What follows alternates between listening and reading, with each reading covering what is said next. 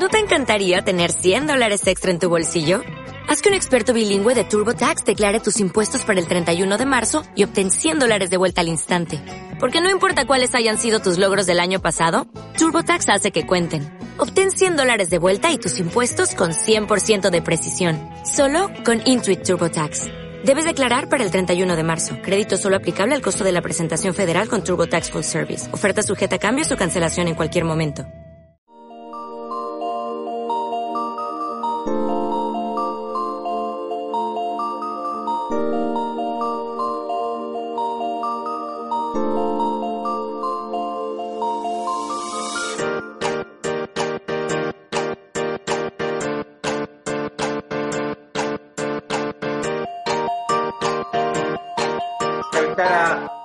Morillas, un maestro, un sensei. Cristian es eh, el fundador de PAM, Productividad al Máximo. Es manager de la Escuela Nómada Digital de Inteligencia Viajera. Cristian, eh, a ver, sos viajero, sos músico, sos deportista, empezaste, no sé, estudiaste ingeniería en telecomunicaciones y tu primer viaje, por lo que entiendo, fue de eh, una beca en Las Palmas y bueno, ahí se te, como que se te, se te abrió la cabeza, viajaste, conociste España, perdón, Escocia, Alemania, Marruecos, conociste un montón de gente, eh, después volviste a, tu lugar, tomaste una, una, empezaste como becario con un contrato de seis meses y cuando se terminó, por supongo por la crisis de España y todo, te fuiste a vivir a Alemania. En Alemania, todos los desafíos de la lengua, de la gente, de los horarios, conseguiste trabajo como mesero, como mozo, y después eh, por fin conseguiste tu primer trabajo de lo tuyo, de ingeniero, y lograste un poquito de estabilidad, tener una vida de vuelta normal, con pareja, con amigos, con todo, y, supongo que ahí él empezó a pesar lo que nos pesa todo cuando estamos en una cuando estamos en una empresa, el, tiempo, sentir que lo que pasa ahí adentro tiene sentido. Y, y bueno, ahí, por lo que entiendo, empezaste a generar un montón de estrategias para optimizar tu tiempo y creaste productividad al máximo viene de contarnos a todos nosotros la mejor forma de optimizar nuestro tiempo para ganar calidad de vida. Eso es. Así es. Contanos ahora quién es Cristian, cómo, cómo te definís, cómo te ves, eh, qué es lo que pasa en, en tu vida. Bueno, eh, primero, muchas gracias por la super presentación. Veo que te sabes más tú de mí que yo. He repasado mis últimos 15 años en, apenas 30 segundos. Así que nada, muchísimas gracias por esta calurosa bienvenida. Pues nada, yo soy Cristian Morilla, soy el fundador de, de PAM, Productividad al Máximo. Y bueno, básicamente ha sido eso, en, toda esta, en toda la vida, después de terminar los estudios y trabajar en Alemania, bueno, sí que tuve que invertir muchas horas en diferentes trabajos o en la academia de idiomas y toda esa historia. Y sí es verdad que siempre he sido muy, muy activo, eh, siempre me gusta hacer muchas cosas y como tenía muchas obligaciones, pues al final tenía que gestionarme bien sí o sí, porque si no es que no podía, no podía hacer nada. Entonces, poquito a poco me fui informando sobre, bueno, pues técnicas de productividad, de organización, de cómo gestionar mejor el tiempo, cómo optimizarlo, también por el tipo de trabajo que realizaba, gestionando proyectos allí en Alemania.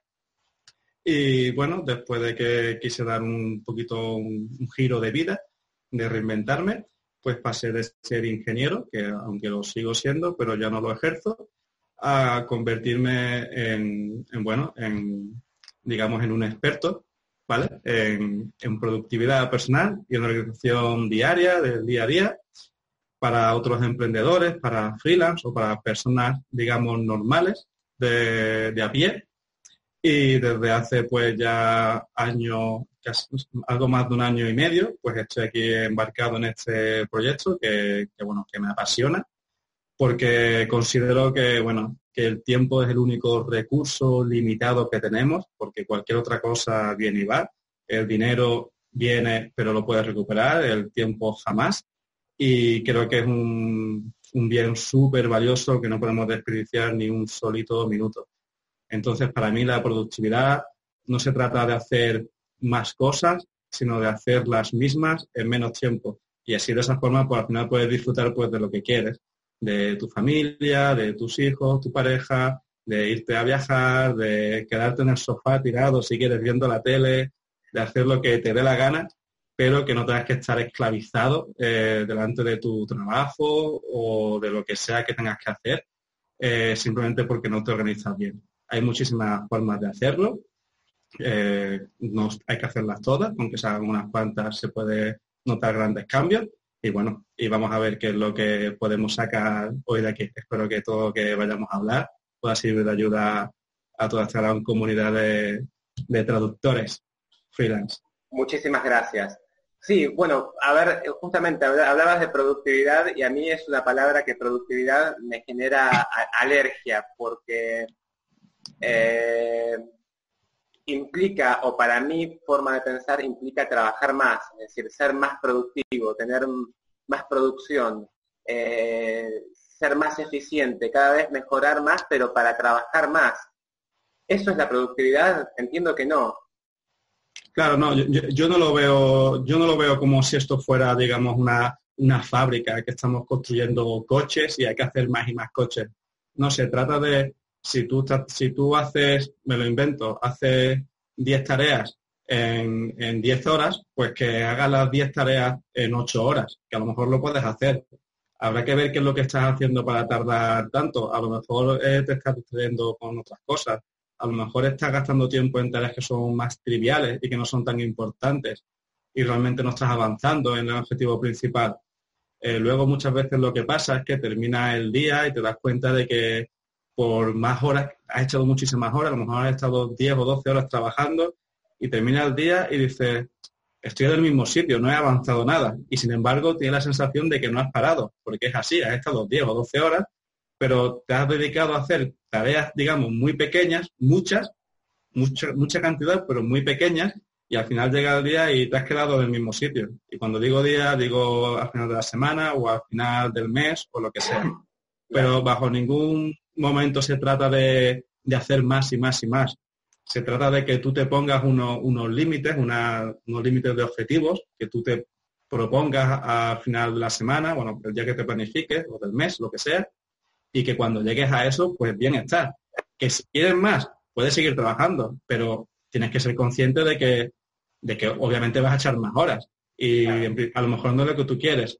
Aquí de lo que se trata es que tú tengas un propósito, tengas un objetivo y digas, vale, yo quiero conseguir esto.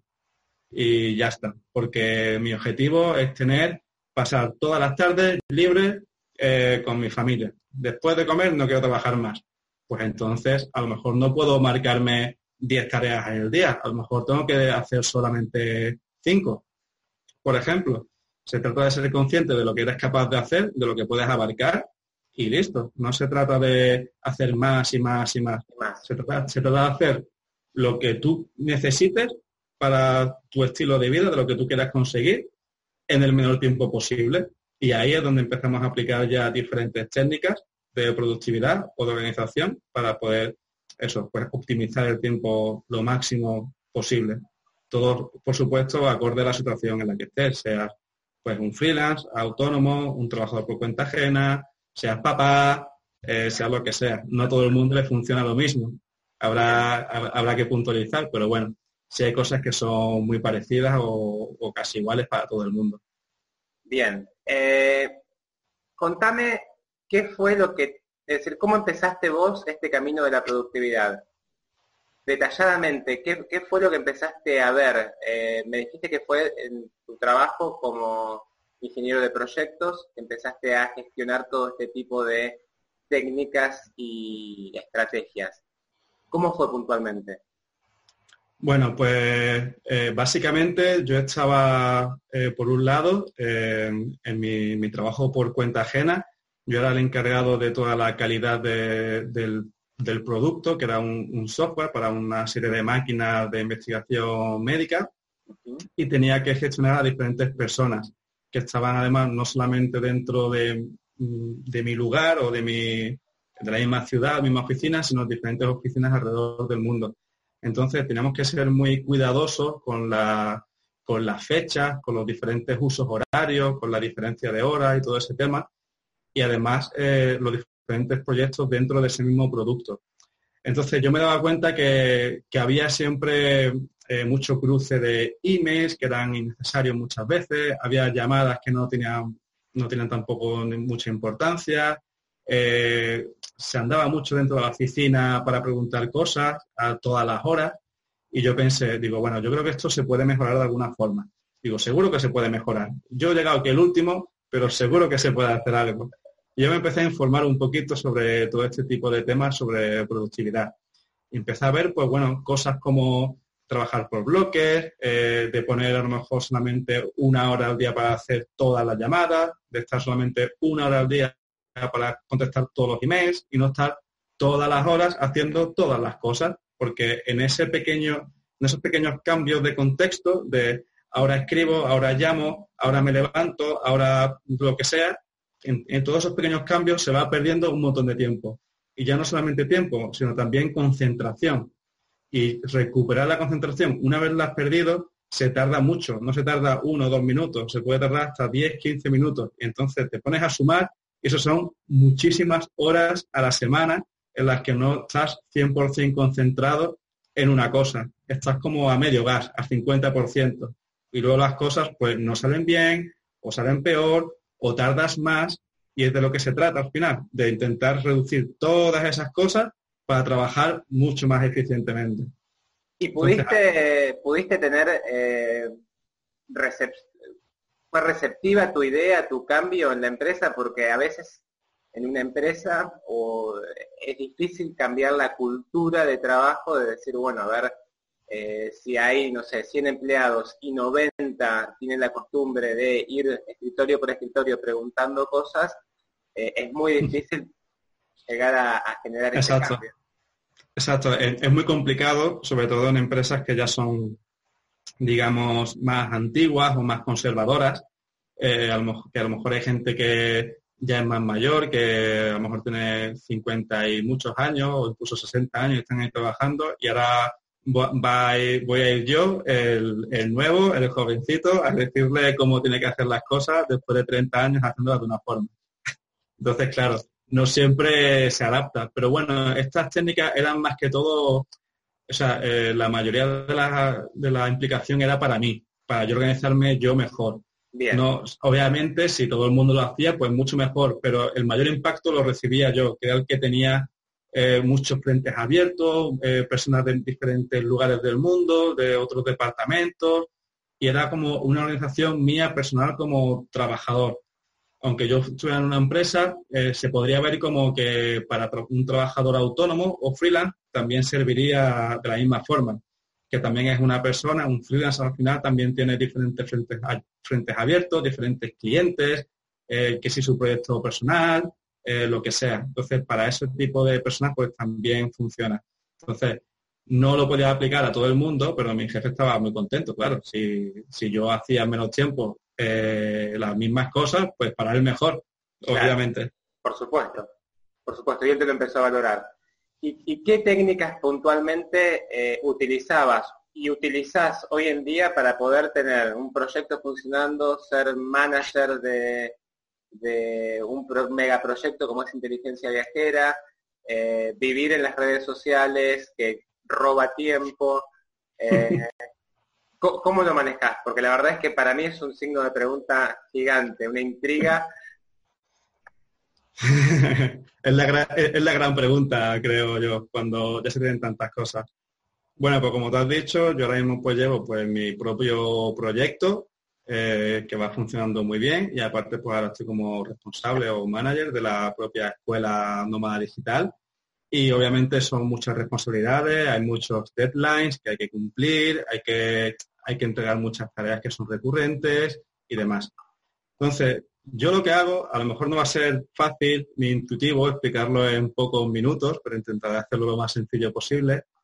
Es que hay que tener muy claro eh, los objetivos gordos, los gruesos, anuales y desglosarlos en al menos en trimestres. Y, no hace falta que sean muchísimos, tienen que pueden ser pocos. Y luego eh, lo único que hay que hacer, lo único entre comillas, porque no significa que sea sencillo, es para mí la planificación semanal es muy importante. La planificación y revisión, que viene a ser en el mismo momento. En mi caso, por ejemplo, y el de, y coincido con mucha gente que se dedica al tema de la productividad, lo que hace es que los domingos, por ejemplo, por la tarde, ya pues que los domingos por la tarde, pues la gente ya no suele hacer nada, está pues relajada y tal, pues en un momento de tranquilidad, con, con un té, con un café, con un mate, con lo que tú te quieras tomar, tú miras y haces como una retrospectiva de lo que ha pasado esa semana. Y dices, vale, esta semana, ¿qué he hecho? He hecho A, B y C. Pero también tenía D y E. ¿Qué ha pasado? Porque no he hecho esas dos. A lo mejor ha habido imprevistos, a lo mejor ha surgido alguna urgencia por ahí que has tenido que solventar, a lo mejor te has puesto malo y no has podido trabajar, cualquier cosa. Y no pasa nada, simplemente saber qué ha pasado para intentar mejorarlo. Entonces yo ahí ese domingo me miro lo que he hecho y ahora miro, digo, venga, ahora, ¿qué hago la semana que viene? Voy a mirar lo que puedo hacer. ¿Y qué hago? Pues me miro por un lado las citas que tengo en el calendario, y cuando digo citas me refiero a cosas pues inamovibles. Por ejemplo, esta entrevista es una cosa que no vale decir, no, no he podido hacerla. No, no vale porque implica a otra persona y ya no solamente me estoy fallando a mí, también te estoy fallando a ti. Y ya estoy rompiendo el plan de dos personas. Eh, pues una cita puede ser ir al médico o quedar con alguien, lo que sea. Y yo ya me marco eso, las cositas en mi calendario o en mi, o en mi lista de, en mi herramienta de planificación. Y luego a partir de ahí yo me miro mis objetivos anuales o por trimestrales que tengo gruesos y digo, vale, ¿qué tengo que hacer? ¿Por dónde voy en esta tarea? ¿Cómo voy con la creación del curso? ¿Tengo hecho ya los contenidos? ¿Tengo escrito el artículo de la próxima semana? ¿Tengo planificadas las publicaciones en las redes sociales? ¿O tengo, he cerrado los contratos con los nuevos profesores de la escuela? Y miro a ver por dónde voy y me marco las siguientes cosas. Y para mí eh, lo importante ya no es trabajar, no es poner una lista gigante de tareas e ir una por una a ver hasta dónde llego, sino marcarme muy pocas. Y para eso yo utilizo una técnica que no sé si a lo mejor la habrás escuchado, que se llama la de eh, la regla del 1-3-5, que viene a decir que durante la semana yo me marco un objetivo grande, tres objetivos medianos y cinco objetivos pequeños. ¿Para, qué, ¿Para qué funciona esto? ¿O que, para qué me ayuda a mí? Pues yo por las mañanas, lo primero que hago, bueno, aparte de, primero me miro, pues, vale, eh, qué es lo que tengo hoy, así un vistazo rápido de cinco minutos, por si hubiera algo que no me acordara. Lo primero que hago es dedicarle al menos una hora entera a alguna tarea que tenga que ver con mi objetivo grande, con ese uno, que es, digamos, la tarea que más beneficio me va a aportar. Lo más importante, que a lo mejor es la tarea que menos te gusta hacer. A lo mejor es una tarea que la odias, que no tienes ganas, pero, pero tú sabes que es la más importante. Y muchas veces las personas lo que hacen es que la van dejando, la van dejando para el final del día, y es un error porque al final del día cuando estás más cansado, tienes menos energía y luego dices, llevo ocho horas y me tengo que poner con esto ahora que lo odio. ¿Y qué pasa? Que para el día siguiente, para la semana siguiente, etcétera. Y con los tres y el cinco es prácticamente lo mismo. Se trata de empezar al menos dedicarle una hora a lo grande. Porque sabes que después pueden venir cualquier cosa. Te pueden llamar por teléfono y se ha roto el día, Puedes, leer, un email de algún cliente que se ha roto algo y ya no puedes hacer lo que tú querías y ya estás trabajando para prioridades de otras personas y no de las tuyas. Y es el problema al final de que tú nunca avances. Entonces, es súper importante empezar a trabajar un poquito, aunque sea, en una cosa importante para ti, que es lo que se llama eh, las Big Rocks, que lo llama así Stephen Covey, del libro de los siete hábitos altamente efectivos, un buen libro. O también se llama Los Myths de More Important Task. Y se trata de eso, de aplicar al menos una horita al día a ese, a ese myth. Y cuando ya pase, pues bueno, ya si quieres ponte con otra cosa. Ponte a contestar comentarios, ponte en las redes sociales, ponte a escribir lo que sea, ponte a contestar emails, lo que tú quieras. Pero ya te has asegurado que un poquito has avanzado. Tú ya te puedes acostar hoy, que ya el día dice, vale, hoy el día ha ido bien. Ya no vas a tener esa sensación que hemos hablado antes de que has estado todo el día haciendo cosas y dices, joder, estoy en el mismo sitio. No, ya no, ya eso va a estar solucionado y van a ser las 10 o las 11 de la mañana, cuando sea, y vas a decir, Buah, yo ya, si quiero yo ya me voy a la playa, que yo ya hoy ya he avanzado. Ya cumplí. Correcto.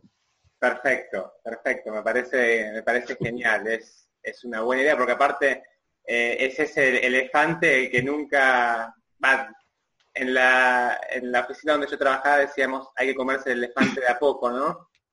Eh, eso hay, hay un libro que es muy parecido, no es el elefante, es el sapo, que se llama eh, Eat, That Frog, eh, Comete ese sapo, que es de Brian Tracy, y habla de eso, de empieza el día comiéndote el sapo, y habla del sapo como si fuera esa, esa cosa desagradable. Claro. Y en plan, quítatelo cuanto antes, quítate ese mal sabor de boca lo antes posible y sigue adelante. Es un libro muy, muy bueno que habla sobre, sobre las prioridades del día a día y de cómo empezar el día y demás. Esto también es muy recomendable también. Bien, perfecto. Eh, después voy a hacer un, todo un listadito de todos los, recursos que vas nombrando porque me parece que son sumamente interesantes. Luego los nombramos otra vez si quieres. Dale. Cris, tengo una consulta. En tu, en tu blog vos hablas de motivación como parte de la productividad. ¿Cómo es el tema? Porque verdaderamente la palabra motivación, estarse, quedarse motivado, estar motivado siempre es, es difícil. Hay días, hay altibajos, hay, hay momentos en los que decís, uy, no quiero hacer, hoy, hoy estoy peleado con el mundo, no quiero hacer nada. Contame un poquito cómo viene el tema de eh, la motivación. Bueno, yo creo que esto depende también mucho del tipo de persona y puede que no es que yo esté siempre súper feliz, súper contento y todo sea maravilloso, siempre, sobre todo en el mundo emprendedor, esto es una montaña rusa siempre, hoy estás arriba del todo y mañana estás hundido. Y bueno, simplemente hay que ser consciente de que eso va a pasar. No puedes empezar, hablo del mundo de emprendimiento porque es el que ahora mismo pues más conozco, y yo ya sé lo que hay, sé lo que puede pasar y conozco a muchas personas que incluso siendo, digamos, que estén en la primera liga, que son emprendedores ya muy conocidos incluso mundialmente, sé que también pasan por ello. ¿Cómo no voy a pasar yo por ello si el que está ahí arriba del todo ya lo está pasando? Entonces, lo primero es eso, saber que, las cosas van a pasar, que no siempre vas a estar en la, en la cima, nunca vas a estar en el pico, vas a caer alguna vez y no pasa nada. Y yo cuando pasa esto lo que hago es que vuelvo, vuelvo a, mis comienzos, vuelvo a, mi propósito, por qué estoy haciendo las cosas, por qué estoy aquí hablando contigo hoy, por qué estoy creando un curso ahora para, de productividad para, para emprendedores o freelance, por qué estoy haciendo eso. Y vuelvo atrás y miro todo lo que, todo lo que estudié de mi persona desde el principio digo, vale, ah, digo, ya sé por qué lo estoy haciendo, porque veo que la, la gente, la peña se organiza fatal, veo que la gente está perdiendo el tiempo, veo que la gente que dice que no tiene tiempo, después dice, estoy aquí matando el tiempo en el sofá y digo, no, no puede ser, aquí, aquí hay un problema, aquí hay un problema que esto hay que solucionarlo. Y si yo puedo hacer algo, yo voy a hacer todo lo que es posible por hacer que esta gente consiga más cosas y sea un poquito más feliz. Y entonces digo, venga, un empujón, Christian, y arriba otra vez. No, siempre es fácil, porque muchas veces es verdad que dices, hoy no salgo de la cama, hoy me quedo aquí, que hoy no tengo ganas de nada. Pero siempre hay que buscar como, hay que pensar en esa recompensa de cuando terminas una tarea, por ejemplo. A lo mejor tienes, volviendo por ejemplo al tema de esa tarea grande, de esa tarea desagradable. Dices, vale, esta tarea no me gusta nada, no tengo ninguna gana estoy que no me apetece. Pero luego piensas el resultado final, digo, cuando tenga esto hecho, ¿qué va a pasar? Digo, hostia, cuando termine esta tarea voy a poder poner el curso en venta, eh, va a poder venir gente, me van a dar las gracias, que me encanta que, la gente esté agradecida y, diga, y me digan, Cristian, he conseguido mejorar mi día, ahora estoy, he ganado dos horas al día, eh, muchísimas gracias, y pienso en esas cosas, digo, hostia, ves, es que esto está funcionando, si es que tengo que seguir. ¿Cómo voy a quedar la cama si estoy haciendo que la gente eh, avance en, en sus vidas, en sus proyectos? Y de esa forma yo me mantengo arriba siempre que puedo, pienso para atrás y digo, vale, volvamos al principio, doy un paso atrás, pero para dar dos para adelante, siempre para avanzar un poquito más. Bien, lo importante del lo importante del propósito, porque a mí me llamó la atención eso que, dijiste, es decir, es, es volver al propósito para catapultarte. Eh, Correcto, sí, es, básicamente eso, un pasito para atrás, para dos adelante, para catapultarte, coger un poquito de, digamos, de carrerilla. La, importancia de tener un porqué eh, que te, que, a ver, que te ayude a encontrar ese centro que estás perdiendo eh, en esas horitas que decís, ¿para qué estoy haciendo lo que estoy haciendo? Claro, esto, esto al final tiene mucho que ver con, si tú no tienes ese, ese, ese por qué o ese para qué, eh, ocurre que tú trabajas en muchas cosas al mismo tiempo, en diferentes cosas, que a lo mejor muchas no tienen ni que ver contigo, que están incluso, eh, que, no, están en coherencia con tus valores. Mm, y claro, eso al final se nota, te cansas y te vienes abajo porque no estás contento contigo mismo siquiera y es porque no estás, digamos, eh, yo no es que sea muy espiritual, ni mucho menos, pero no estás conectado. O sea, es una sensación que no sé explicar, pero te hace que te, que te disperses. No encontrar sentido. Claro, sin embargo, cuando ya tienes, tienes claro tu propósito, tienes claro ese por qué y ese para qué, trabajas con foco, trabajas en una cosa súper concentrado y muy motivado. De, de, otra forma, no, estás así como, sí, venga, voy a hacer esto y te pones así a escribir, no sé qué, pero no, no está, no estás bien, no estás bien.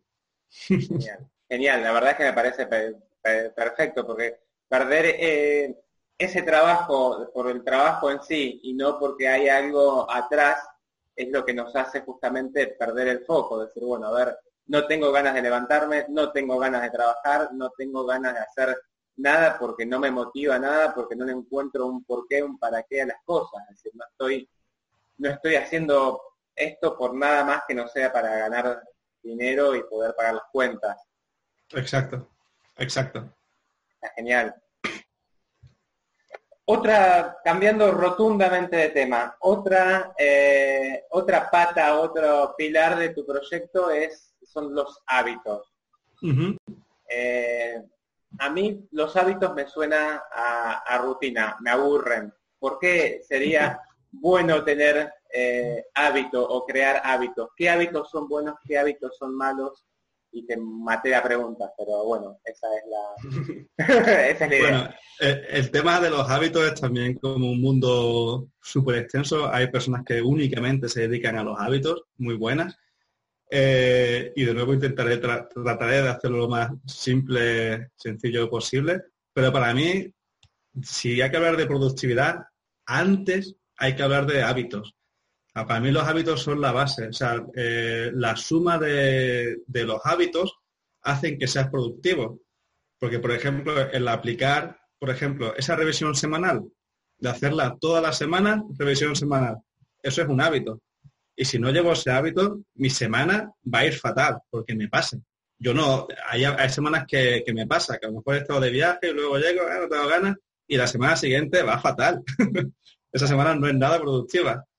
Entonces, para mí los hábitos son como los pilares, son los cimientos, es la base de una buena organización y una buena productividad. Entonces, digamos que si nos metemos un poquito más en la anatomía, un hábito es como una acción inconsciente. Digamos que el cerebro tiene como dos partes. Una parte inconsciente, que podríamos llamar como la parte animal, y una parte consciente, que es como la parte humana. Y aquí de lo que se trata es de intentar llevar el máximo número de cosas a la parte inconsciente, para que las hagamos de forma automática y sin pensar. Porque eso, eso va a hacer que ahorremos tiempo, que no tenga que pensar en qué tengo que hacer. Directamente lo hago. Entonces, yo ya sé que, por ejemplo, que todas las noches, antes de irme a la cama, me lavo los dientes. Eso, eso es una cosa automática, es un hábito. Yo sé que todas las mañanas hago lo mismo, o me lavo la cara. O yo sé que todos los días por la mañana, cuando abro el, ordenador, lo primero que hago es mirar mi herramienta de planificación. Antes de abrir el Facebook, antes de abrir el email, antes de abrir cualquier cosa. Es un hábito que tengo porque sé que eso me ayuda a no perder foco, a no despistarme con alguna cosa, que luego pasa que te metes en el Facebook, ves un vídeo, enganchas con otro, te vas a un blog, te lees las noticias y han pasado dos horas y todavía no has empezado a trabajar.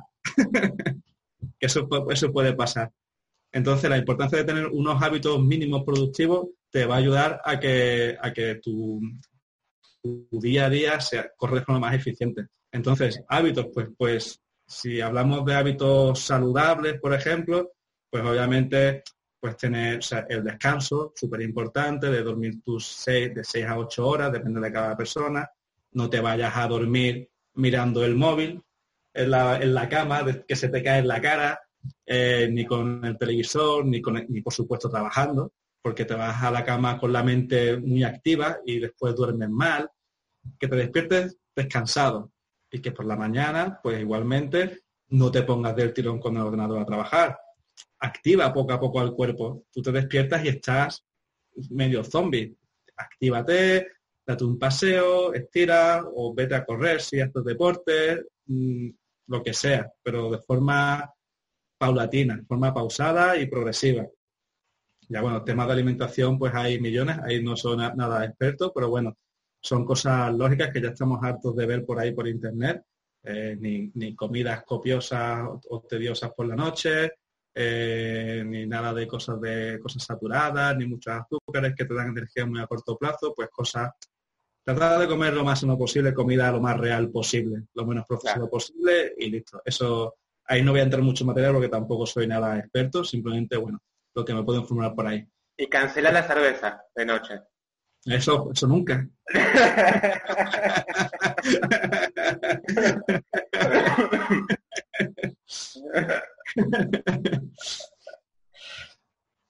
Bueno, no, o sea, está claro que no te pases con las copas, con la cerveza, pero bueno, son cosas normales. No significa que, no significa que ahora mm, solamente comas lechuga, ni mucho menos. Come lo que tú quieras, pero come de forma consciente, sabiendo lo que es bueno y lo que no, eh, evitando los excesos de cualquier cosa. Y ya está. Por esa parte yo creo que no debería haber problema.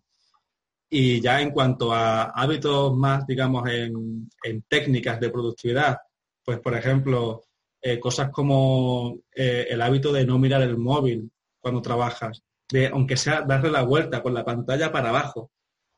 O, bueno, mucho mejor si lo tienes en silencio y sin notificaciones de ningún tipo, que seas tú el que, el que mire el móvil cuando quieres y no cuando una lucecita que brilla y parpadea del móvil te diga que lo tienes que mirar, porque eso ya te está distrayendo. Y volvemos a lo mismo, te distraes, miras lo que sea, un tweet, un WhatsApp, un lo que sea, y ya te has distraído y ahora otra vez vuelta a empezar a volver a tu estado de concentración que tanto te ha costado conseguir y a seguir trabajando. Eh, lo mismo, eh, el email, pues no mirarlo constantemente, dejar la pestaña del email cerrada y mirarlo cuando tú quieras, no cuando alguien te mande un email y tú tengas que responder al momento. No, yo por ejemplo, eh, todo el tema del email lo dejo siempre al final o al final de la mañana o al final de la tarde, pero nunca al principio, porque también es, digamos que mi nivel de energía eh, al principio está alto y va bajando, va bajando, va bajando hasta que llega, digamos, la hora del almuerzo. Y ahí, pues bueno, miro el email porque no necesito mucha energía y no puedo dedicarle a tareas mm, de mucha concentración porque ya no, mi cabeza ya no da más, necesito una pausa, pero como todavía tengo un tiempo más, digo, venga, voy a contestar un par de emails y me los voy quitando y por la tarde igual. Pero lo hago eso, al final, el que te manda un email no debería esperar una respuesta inmediata, si no te llamaría por teléfono. algo súper importante. Si, si alguien, si algún amigo se, tiene, se cae del coche, tiene un accidente o lo que sea, no me manda un email y me dice estoy en el hospital, me lleva llamada por teléfono, ¿no?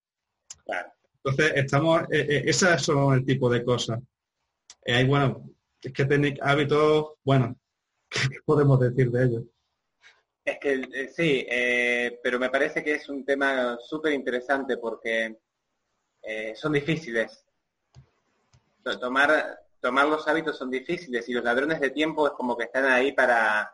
Están siempre ahí machacando. Chupando, chupando, chupando. en cualquier momento Claro, es que vivimos en una, cada vez más, y esto lo notamos todos, en una sociedad que es muy cambiante, muy activa, ya todo el mundo con internet, siempre conectados, eh, ruidos, noticias, estamos bombardeados de noticias también, entonces es muy difícil mantenerte, mantenerte aislado de eso, a no ser que te metas pues en una montaña, aislado sin internet, en una cueva, si no estás ahí, te va, te va a llegar y más nosotros que trabajamos con el ordenador, es súper fácil que nos alteremos. Entonces tenemos que, para nosotros quizás es, lo más difícil, porque tenemos todo al alcance de un clic, absolutamente todo, en cualquier momento, mientras estamos trabajando. Y eso es nuestro mayor ladrón de tiempo. Tenemos que ser capaces de dejarlo a un lado. O de plantear, bueno, voy a entrar al diario, al final, antes de cortar, eh, leo las noticias y... Por ejemplo y ya. O, por ejemplo, si estás trabajando con bloques de tiempo, con la clásica técnica Pomodoro, que a lo mejor ya te suena, que se trata de trabajar por bloques de 25 minutos de trabajo y 5 de descanso durante varias repeticiones, pues a lo mejor en esos descansos pues puedes hacer algo, puedes darte un paseo y miras el móvil si quieres, eh, o te pones a ver las noticias un poco, pero siendo consciente de que, bueno, de que tienes cinco minutos, que tampoco deberías hacer eso. Pero bueno, a mí tampoco me gusta ser estricto y decir, no, en cinco minutos de solamente darte una vuelta. No, bueno, si quieres mirar el móvil, si eres muy, si necesitas el móvil, si tienes esa, esa adicción, digamos, vale, pero hazlo, pero eso, tienes, tienes cinco minutos, no tienes más, nene. si tienes que ir al baño, ve al baño, que a cinco minutos hay que empezar nuevo. Si tienes que beber agua, ve, ve a coger agua pero a cinco minutos tienes que empezar de nuevo. ¿Aconsejás, eh, si, si seguís la técnica Pomodoro, aconsejás cumplir la rajatabla? Es decir, cinco eh, minutos. Yo, a ver, yo como, yo pruebo todas, todas las cosas que yo veo, yo las pruebo. Y yo después digo si a, a mí me funcionan o no. Yo se lo digo a la gente y se lo explico también en las formaciones. Digo, yo te voy a decir todo lo que hay o todo lo que, bueno, todo lo que hay que yo sé que, funciona. Y luego te voy a decir lo que me funciona a mí. Pero esto es lo de siempre. Lo que a mí me funciona, a lo mejor a ti no te funciona. Porque yo vivo en mi casa y a lo mejor tú viajando no te funciona. O a lo mejor tienes hijos y, colegios y no sé qué, y a lo mejor no te, funciona. Y no pasa nada. Usarás otra, o lo que yo te he dicho, tú lo adaptarás sabiendo cuáles son, digamos, las bases de la productividad y dirás, vale, pues esto esto también funciona, esto sigue siendo productivo y para mí me vale, o esto no. Entonces, el tema de los bloques de tiempo y de la técnica Pomodoro, yo la empecé a usar y me funcionó mucho en mis comienzos. Pero a medida que he ido avanzando y que he ido cogiendo otros proyectos, eh, ya veía que no me terminaba de, de ir bien. Entonces lo que hice fue hacer lo que te he comentado antes de la regla del 1-3-5. Entonces yo trabajo, digamos, por bloques por bloques de contextuales, eh, pero no le pongo una fecha, o sea, un tiempo límite. Por ejemplo, yo digo, venga, pues ahora me voy a poner a responder emails. Y yo tengo trabajo de responder emails para estar cada día tres horas. Pero no puedo estar tres horas con el email porque es muchísimo tiempo. Entonces digo, venga, pues voy a estar una hora contestando todos los emails que pueda. Cuando pase una hora, una hora, una hora y media, paro. Paro y me pongo a otra cosa venga, ¿qué voy a hacer ahora? Pues ahora me voy a poner pues a escribir artículos. Y lo que hago es que me pongo a escribir en borrador, a, escupir letras, palabras, pero sin fijarme si está bien escrito, si está correcta la expresión, yo escribo y ya está. Y a lo mejor al día siguiente lo que hago es que me pongo a, revisar y a corregir. Yo venga, pues ahora voy a corregir que está todo bien, a poner negritas, a poner enlaces, a poner fotos, a poner no sé qué, y solamente hago eso, ponerlo bonito. Pero ya no escribo, ya no estoy pensando que tengo que escribir, ya solamente es ponerlo bonito. Y al siguiente día digo, digo, venga, pues hoy me voy a dedicar solamente a planificar todas las dos semanas o todo el mes de publicaciones en redes sociales.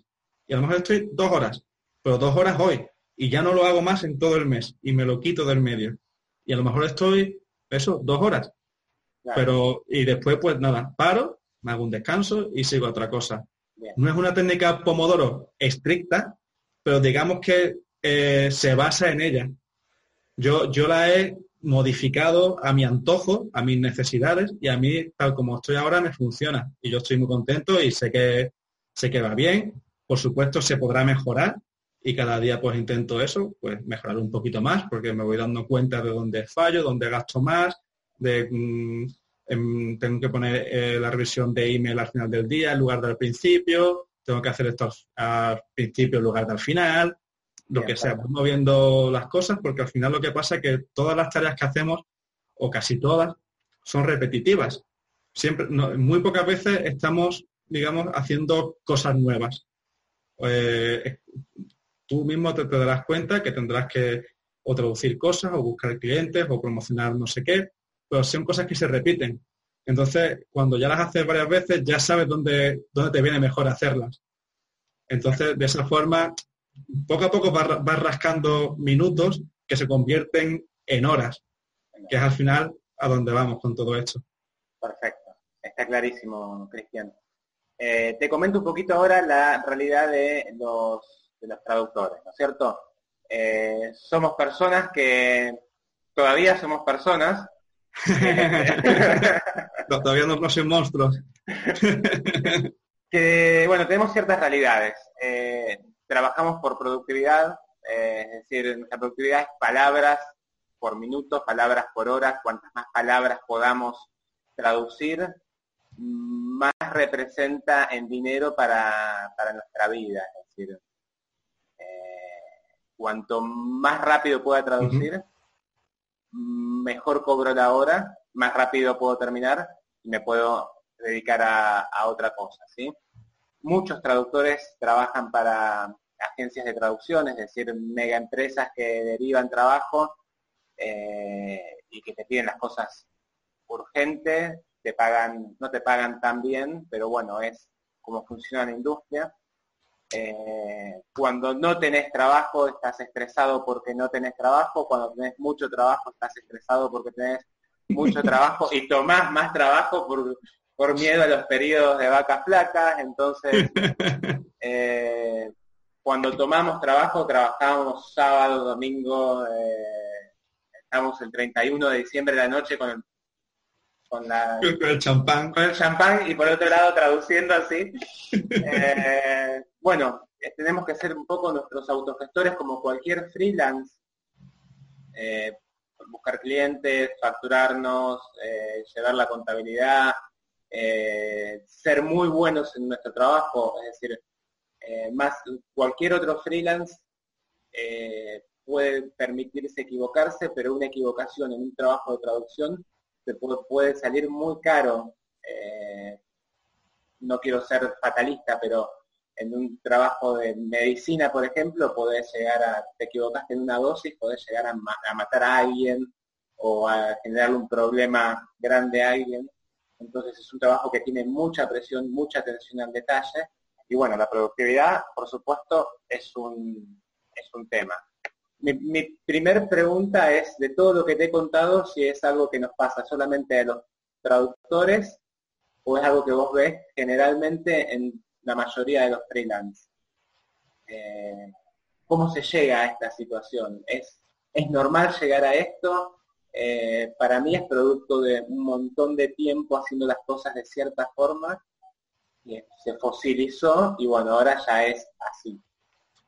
Claro, parece ser que, de alguna forma se ha, se ha normalizado o se ha estandarizado esa forma de trabajo que tenéis, que, tenéis vuestro gremio, que tenéis vosotros los, traductores.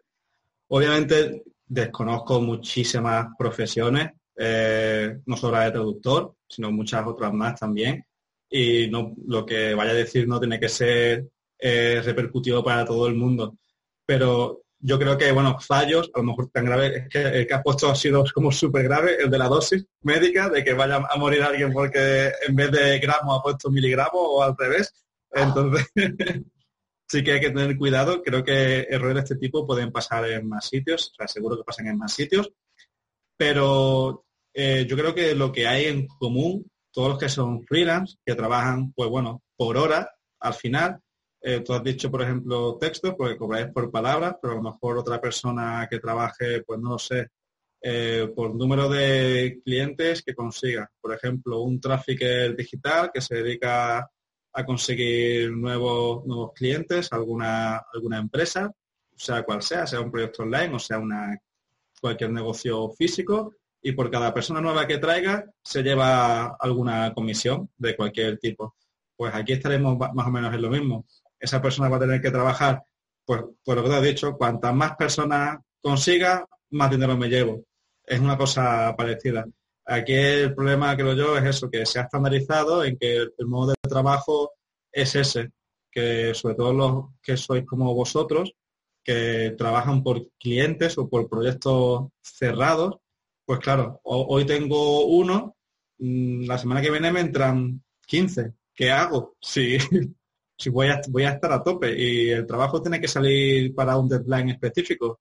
Hoy es día 1 y el día 15 tienen que estar todos hechos pero hasta la semana que viene no empiezo con los 14 que me quedan restantes. ¿Cómo lo voy a hacer?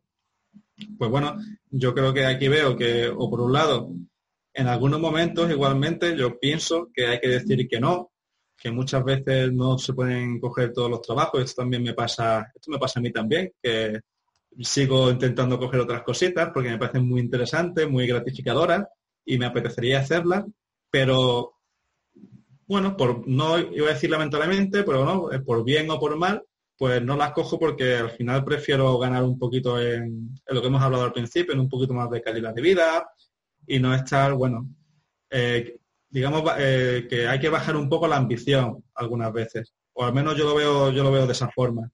Yo creo que no merece entrar en el momento de estar muy estresado y en que tu salud empieza a repercutir o sea, que, perdón, en que el trabajo repercute en tu salud. Si pasa, si pasa eso, para mí es una, señal, un síntoma de que las cosas están mal. Eso no debería ser, aunque eso parezca que está estandarizado, que está normalizado en la vida, a mí me gustaría ser parte del cambio y poner mi granito de arena en que eso no sea así. Aunque mi único grano de arena no haga nada, o haga muy poco, o solamente en mi entorno, bueno, pues al menos en mi entorno el más cercano, el que más quiero, digamos que va a estar un poquito mejor. Y a lo mejor si alguno de mi entorno hace lo mismo, pues llegará también a su entorno. Y bueno, a lo mejor no cambiamos el mundo, pero un poquito mejor, al menos un poquito de, o sea, a lo mejor por algo bueno nos van a recordar. Entonces yo, a mí no me gusta llegar a esa situación de, de estrés, de correr, de no sé qué, porque al final tú seguro lo sabes, y a mí también, yo también lo sé, las prisas al final no siempre son buenas, porque también vale que, eh, sobre todo en el trabajo que tú, has dicho, en el ejemplo que tú has dicho, a lo mejor por correr le has dado a dos teclas en vez de a una y has cambiado algo, yo qué sé. Y al final, pues ahí la has liado y tienes un problema gordo tú. O, cosas legales, a lo mejor incluso, porque algún tipo de contrato y te metes en un problema. Las cosas hay que hacerlas bien y, al ritmo que tú puedas. Y yo creo que nunca caer en eso de, de intentar abarcar más y más. Entonces, por un lado, o decir que no, o delegar, que es el otro gran amigo que cada vez uso más. Yo ya casi delego casi todo, ya mismo voy a delegar hasta el respirar, porque la verdad es que me encanta que personas que son muy buenas, que son muy expertas en sus cosas, me ayuden en lo que antes hacía yo de forma mediocre. ¿Hay que pagarles? Por supuesto que hay que pagarles, todo hay que pagarlo, pues no pasa nada. Como dije también al principio, el dinero viene y va y, y el que yo delegue a mí me está transmitiendo, aparte de tranquilidad, porque sé que está haciendo un buen trabajo, me está dando más tiempo para, para mí, ya sea para dedicar a otros trabajos míos que son importantes para mí o para mi tiempo libre para yo irme de viaje o lo que sea, como toda la semana pasada, toda la semana de viaje, y se hace un buen trabajo. Y bajo un precio, pues bueno, pues se delega. No sé cómo sería esto en vuestro, en vuestro campo, de que a lo mejor tú fueras, digamos, un intermediario también para otra persona, que tengas alguna, algún socio, algún compañero, a lo mejor algún practicante que esté empezando y que le pueda dar una oportunidad de, mira, pues tengo esto, ¿te interesa? Sí, venga, pues hacemos, hacemos un trato y no tienes que traducir un libro, traduces una página y vemos qué tal y cada vez tenemos más trabajo y todos crecemos, eh, formas equipo, quién sabe, a lo mejor de esa forma creas hasta una pequeña agencia de, de traductores, pues no lo sé. Y todo el mundo crece, todo el mundo feliz, se hace todo el trabajo y se hace mejor. Eh, imagínate que todo esto se suma a gente, a mamás, a papás, a, padres, a hijos, hermanos, eh, bueno, a un montón de otras responsabilidades sociales que uno naturalmente tiene. Eh, ¿Cómo, ¿Cómo afrontás todo eso? Es decir, ¿qué, herramientas, qué estrategias usás para, para combinar todo eso en un sumado ¿no? a lo que te contaba de eh, tener que facturar, tener que buscar clientes, tener que cumplir con deadlines, eh, hacer un trabajo espectacular y te colgás la capa de Superman y salís, ¿viste? y te vas. Pues sí, eh, la verdad que me he encontrado con algunos casos, tengo, tengo amigos que me preguntan incluso, de hecho me lo dicen, dice, Cristian, tienes que empezar a hablar de productividad para padres. Dice, ahí hay muchísimas personas que tienen problemas. Y claro, yo les digo, digo, tío, pues es que yo no soy padre, yo no, todo lo que diga, yo, no, yo todo lo que cuento es porque lo he probado. Y todo lo que cuente sobre ese tema, mm, yo no lo he probado. Entonces son, buenas suposiciones que yo pienso, pero claro, nunca va a ser 100% probado ni testado. Entonces, bueno, yo lo que les digo es que, bueno, obviamente si, si ya metemos en la ecuación del día a día hijos, sobre todo hijos, cuando hablo de hijos, bueno, me refiero a hijos pequeños, que tienes que llevarlos al cole, a los sitios, a donde sea, ellos ya toman prioridad. Ya no solamente, ya digamos que tu tiempo libre a lo mejor ya, ya está bajando, porque digamos que ya ya está pasando a la parte familiar, a la parte de los hijos. Tu trabajo sigue estando ahí y no lo, no puedes parar porque si no, bueno, pues ya un influjo de dinero y ya pues todo mal. Pero en la medida de lo posible, con la gente que, yo he hablado, que tiene, que tiene niños bajo su cargo y también trabajan de forma freelance en otros ámbitos, les digo que, bueno, en la medida de lo posible, trabajo por bloques y hay que concienciarse de que eh, hay que ser mucho más productivo, o sea, hay que evitar mucho más las distracciones, hay que focalizar mucho mejor y elegir muy, muy bien eh, qué tipo de tarea vas a hacer y cuándo la vas a hacer. Por ejemplo, si tú, por ejemplo, tienes hijos y tienes que llevarlos al cole por la mañana, pues bueno, a lo mejor o te despiertas un poco antes que ellos para poder dedicar una hora a, esa, a ese meet que hemos hablado antes, a esa Big Rock, y después pues estás con el niño y le preparas y lo llevas al cole y todas las cosas y luego que no están ellos, tienes de verdad tres, cuatro, cinco, seis horas, pues eso, eso es tu tiempo de trabajo. Y, lo, y por lo que también he hablado, cuando la gente después se pone por la tarde, tiempo para trabajar, luego no lo cumple, porque una vez el niño está de vuelta en casa, ya da igual. Ya es correr para un lado, es corretear, es salir al parque, es salir a dar una vuelta, es hacer la compra, la comida, preparar el día siguiente. Ya son momentos del día que ya no, no puedes encontrar un rato de concentración. Y ya lo único que vas a poder hacer es rascar algunos minutos. Pues no, mira, el niño está no sé qué, me voy a poner aquí mientras él está viendo la tele, yo me pongo aquí con el ordenador a hacer cualquier cosa. Pero ya no va a ser trabajo del concentrado, del que precises concentración. Ya pueden ser tareas, pues bueno, de las que, digamos, puedes estar distraído. Por ejemplo, pues rondando por las redes sociales o a lo mejor leyendo cosas por internet de blogs de traductores, por ejemplo, que puedes estar leyendo sin demasiada concentración. Eh, puedes estar pues contestando o leyendo emails o newsletters que te interesan, pero ya no vas a poder estar traduciendo un texto médico eh, mientras tu hijo está al lado tuya jugando y tirándote del pantalón para que juegues. Ya, la, las responsabilidades familiares se convierte también en, big rocks. Sí, claro, no, no, por supuesto, claro. Al final tus hijos son, seguramente deberían de ser tus big rocks. Entonces, claro, tienes que tenerlo en cuenta y simplemente saber que cuando, que cuando antes de tener hijos podías hacer, me lo invento, 10 tareas al día, pues ahora nada más que puedes hacer 6. Y no pasa nada porque las otras cuatro son tus hijos o tu hijo. Y es así, y es que el tiempo es el mismo, tienes las mismas 24 horas y no puedes sumar cosas sin quitar antes. Tendrás que quitar. Siempre podrás optimizar lo que ya estás haciendo. Pues llegará un momento que ya, digamos, mm, ya rasques minutos, ya no rasques horas al día. Entonces, bueno, simplemente hay que ser consciente de que, de que bueno, todo no vas a poderlo, no vas a poderlo hacer. Simplemente eh, tendrás que hacer, marcarte algo menos de objetivos para poder llevarlo todo adelante. Y esto al final, como todo, todo el tema de los hábitos y de la productividad y demás, esto siempre prueba y error. Esto es ponerse y decir, venga, pues esta semana voy a probar esto, a ver qué tal, o este mes, mes o la semana, voy a hacer esa retrospectiva y voy a decir, vale, ¿cómo ha ido esto? Este, ¿Cómo ha ido este experimento? ¿Me ha funcionado? ¿Ha, ido como yo pensaba o, ha sido diferente? ¿Y por qué ha sido diferente? Y a raíz de ahí, de, esa, de esas hipótesis que tú hagas, sacas soluciones y propones otra, otro experimento de mejora. Vale, pues yo creo que he ido mal por esto, voy a probar ahora esta otra cosa. O no, o hostia, esto ha ido muy bien. Lo voy a seguir haciendo y además ahora voy a probar esta otra cosa. A ver si consigo mejorar esto también. Y así es como se va mejorando. Esto al final es como es un interés compuesto. La productividad es una curva de interés compuesto.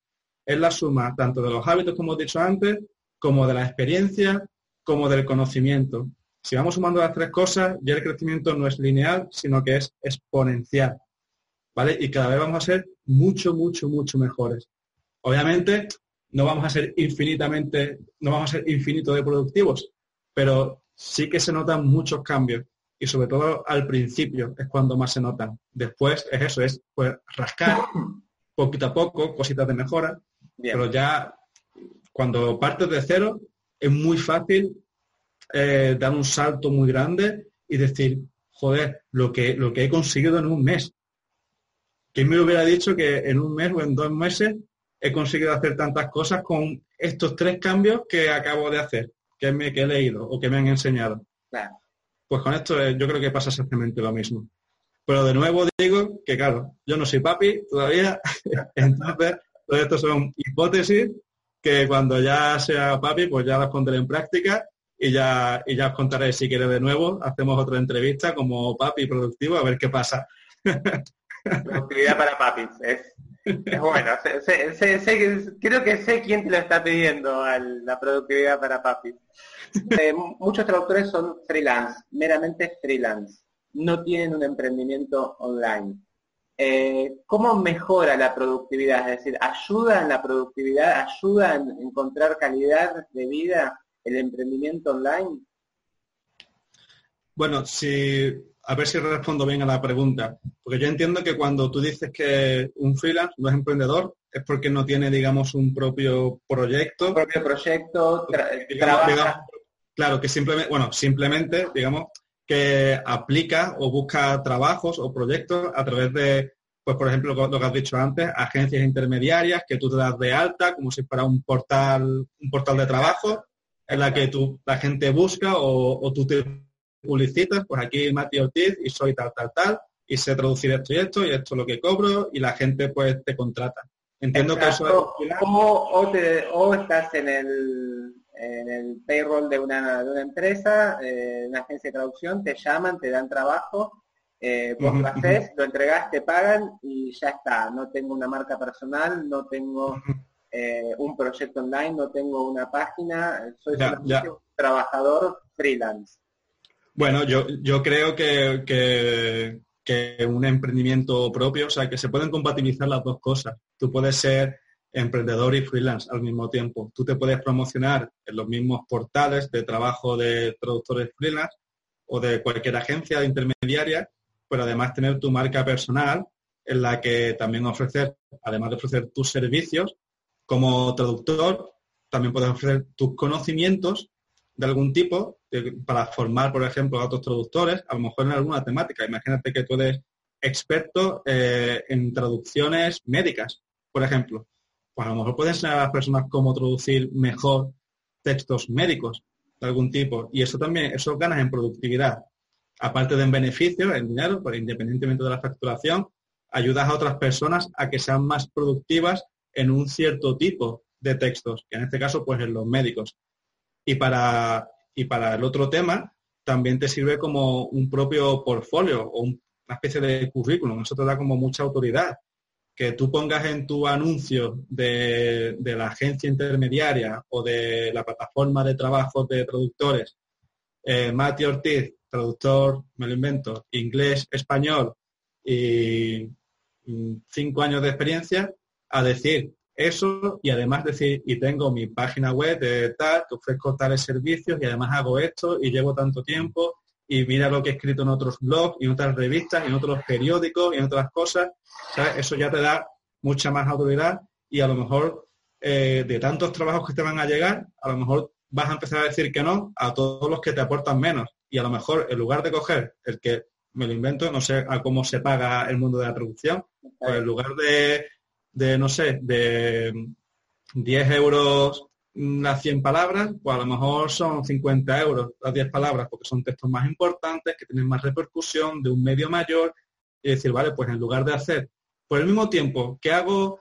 eh, cinco artículos baratos, hago uno grande. Y es el mismo tiempo y voy a ganar lo mismo. Y voy a estar una hora en lugar de cinco, ganando lo mismo. Pues ya estamos ganando en productividad y vas a poder hacerlo porque tu autoridad que te ha dado tu página web, tu emprendimiento, va a hacer que puedas decir sí o no a ciertas cosas. Así es como yo creo que, puede funcionar. Obviamente, de nuevo, desconozco el mundo, pero yo la lógica, después de ver tantos tantos proyectos que han pasado por diferentes sitios, eh, yo creo que podría, que podría funcionar. Al final estás destacando, porque igual que traductores, seguro que das una patada a una piedra y salen mil traductores. Ya cada vez hay más, a no ser que sea de idiomas muy, muy, muy específicos, pero si por ejemplo hablamos del tema inglés-español, que será pues el más, casi el más, eh, el de los que más hay. Más común, sí. Eso, es el más común, hay que destacar de alguna forma. Si no, si no destacas, es que, es que hay muchísimos. Hay muchísimos y todos, y serán muy buenos todos. Pero claro, al final se trata de, vale, ¿y quién me da un poquito más de valor añadido? ¿Quién me da un punto de vista mejor? ¿Quién me da no sé qué? Pues a lo mejor tú dices, no, pues yo me voy a posicionar como experto traductor inglés-español en textos eh, universitarios, eh, de medicina, eh, del corazón, de, lo que sea. Y, y, tú vas y tú, por ser un experto en todo eso, vas a decir, no, pues yo ya no cobro 10 euros la hora. Yo ahora cobro 80 euros la hora o 100 euros la hora, porque lo que yo he aprendido no lo sabe cualquier persona que acaba de salir de la universidad como traductor o que lleva cinco años solo traduciendo textos. Yo ya llevo una alta experiencia, me he formado y yo aporto mucho más valor. Estoy haciendo un trabajo de mucha, mucha calidad. Y la gente... a la vez tienes que, tienes que mostrarlo, y tienes que participar y tienes que generar contenido y tienes que Claro, eh, todo ayuda. Al final todo, todo suma. Cuanto más hagan, mejor. Pero habrá que priorizar y ver, bueno, cuáles, cuáles son las acciones que más impacto tienen. ¿Qué acción, ¿Qué acción en particular te da más autoridad? Si escribir un artículo en tu blog o escribir un artículo en un periódico o si hacer una traducción para alguna revista alguna revista especializada en alguna temática o lo que sea. Bien, perfecto. Buenísimo. Esto es, eh, esto era todo lo que tenía para, preguntarte.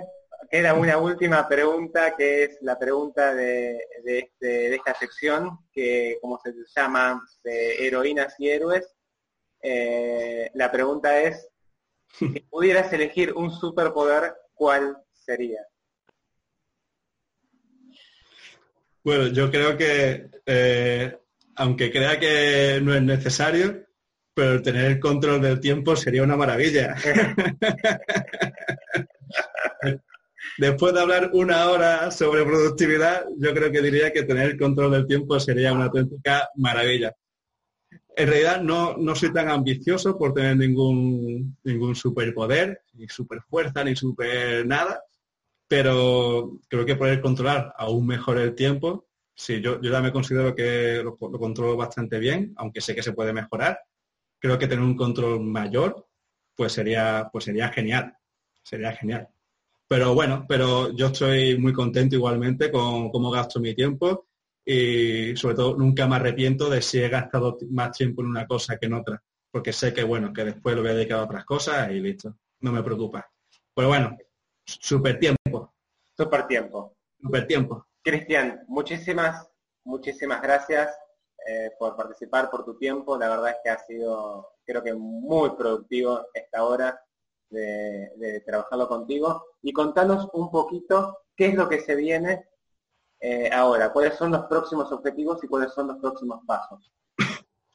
Bueno, pues eh, ahora mis próximos pasos, eh, hace ya un par de meses hice una pequeña prueba beta de un, programa que, que, creé yo desde cero en base a toda mi experiencia, de la que he contado desde que estuve en Alemania, formándome con diferentes referentes de habla hispana y de habla inglesa, en el que trato de ayudar a las personas a que se organicen mejor su día a día.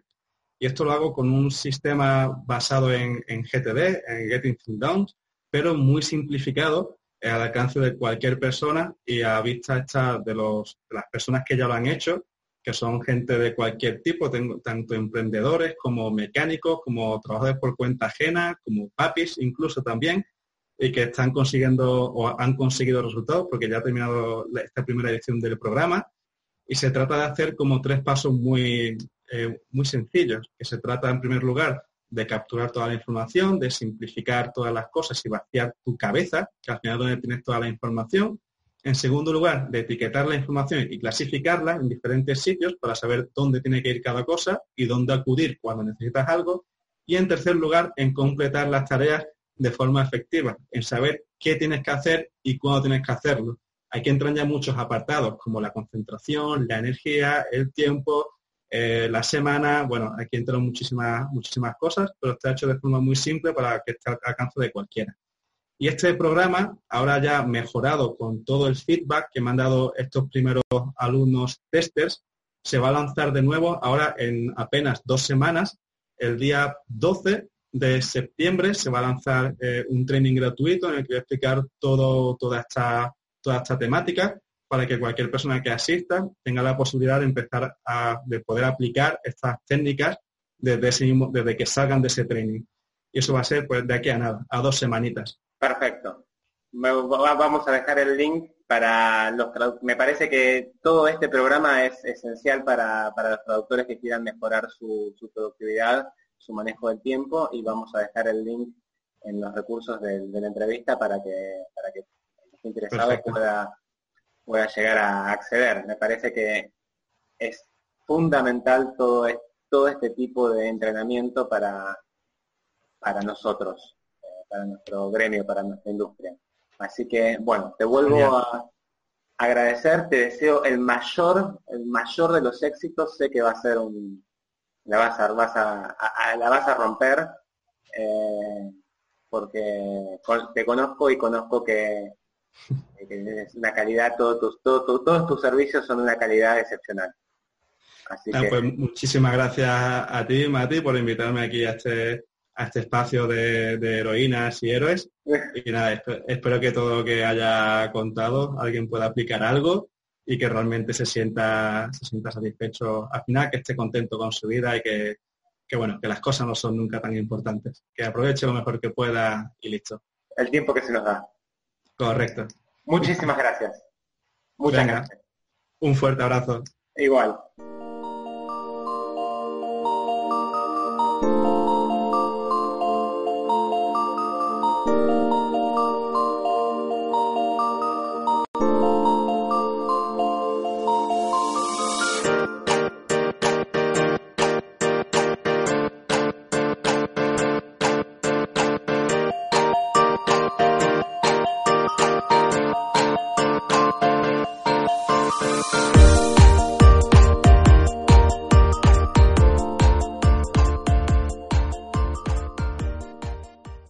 Como nuevo cliente de Western Union, puedes disfrutar de una tarifa de envío de 0 dólares en tu primera transferencia internacional de dinero en línea. Envía dinero a los tuyos en casa de manera rápida, fácil y conveniente. Visita westernunion.com o descarga nuestra app hoy mismo y tu primera tarifa de envío corre por nuestra cuenta. Aplican ganancias por cambio de moneda. No disponible para tarjetas de crédito y envíos a Cuba. Servicios proporcionados por Western Union Financial Services Inc. NMLS 906983 o Western Union International Services LLS NMLS 906985.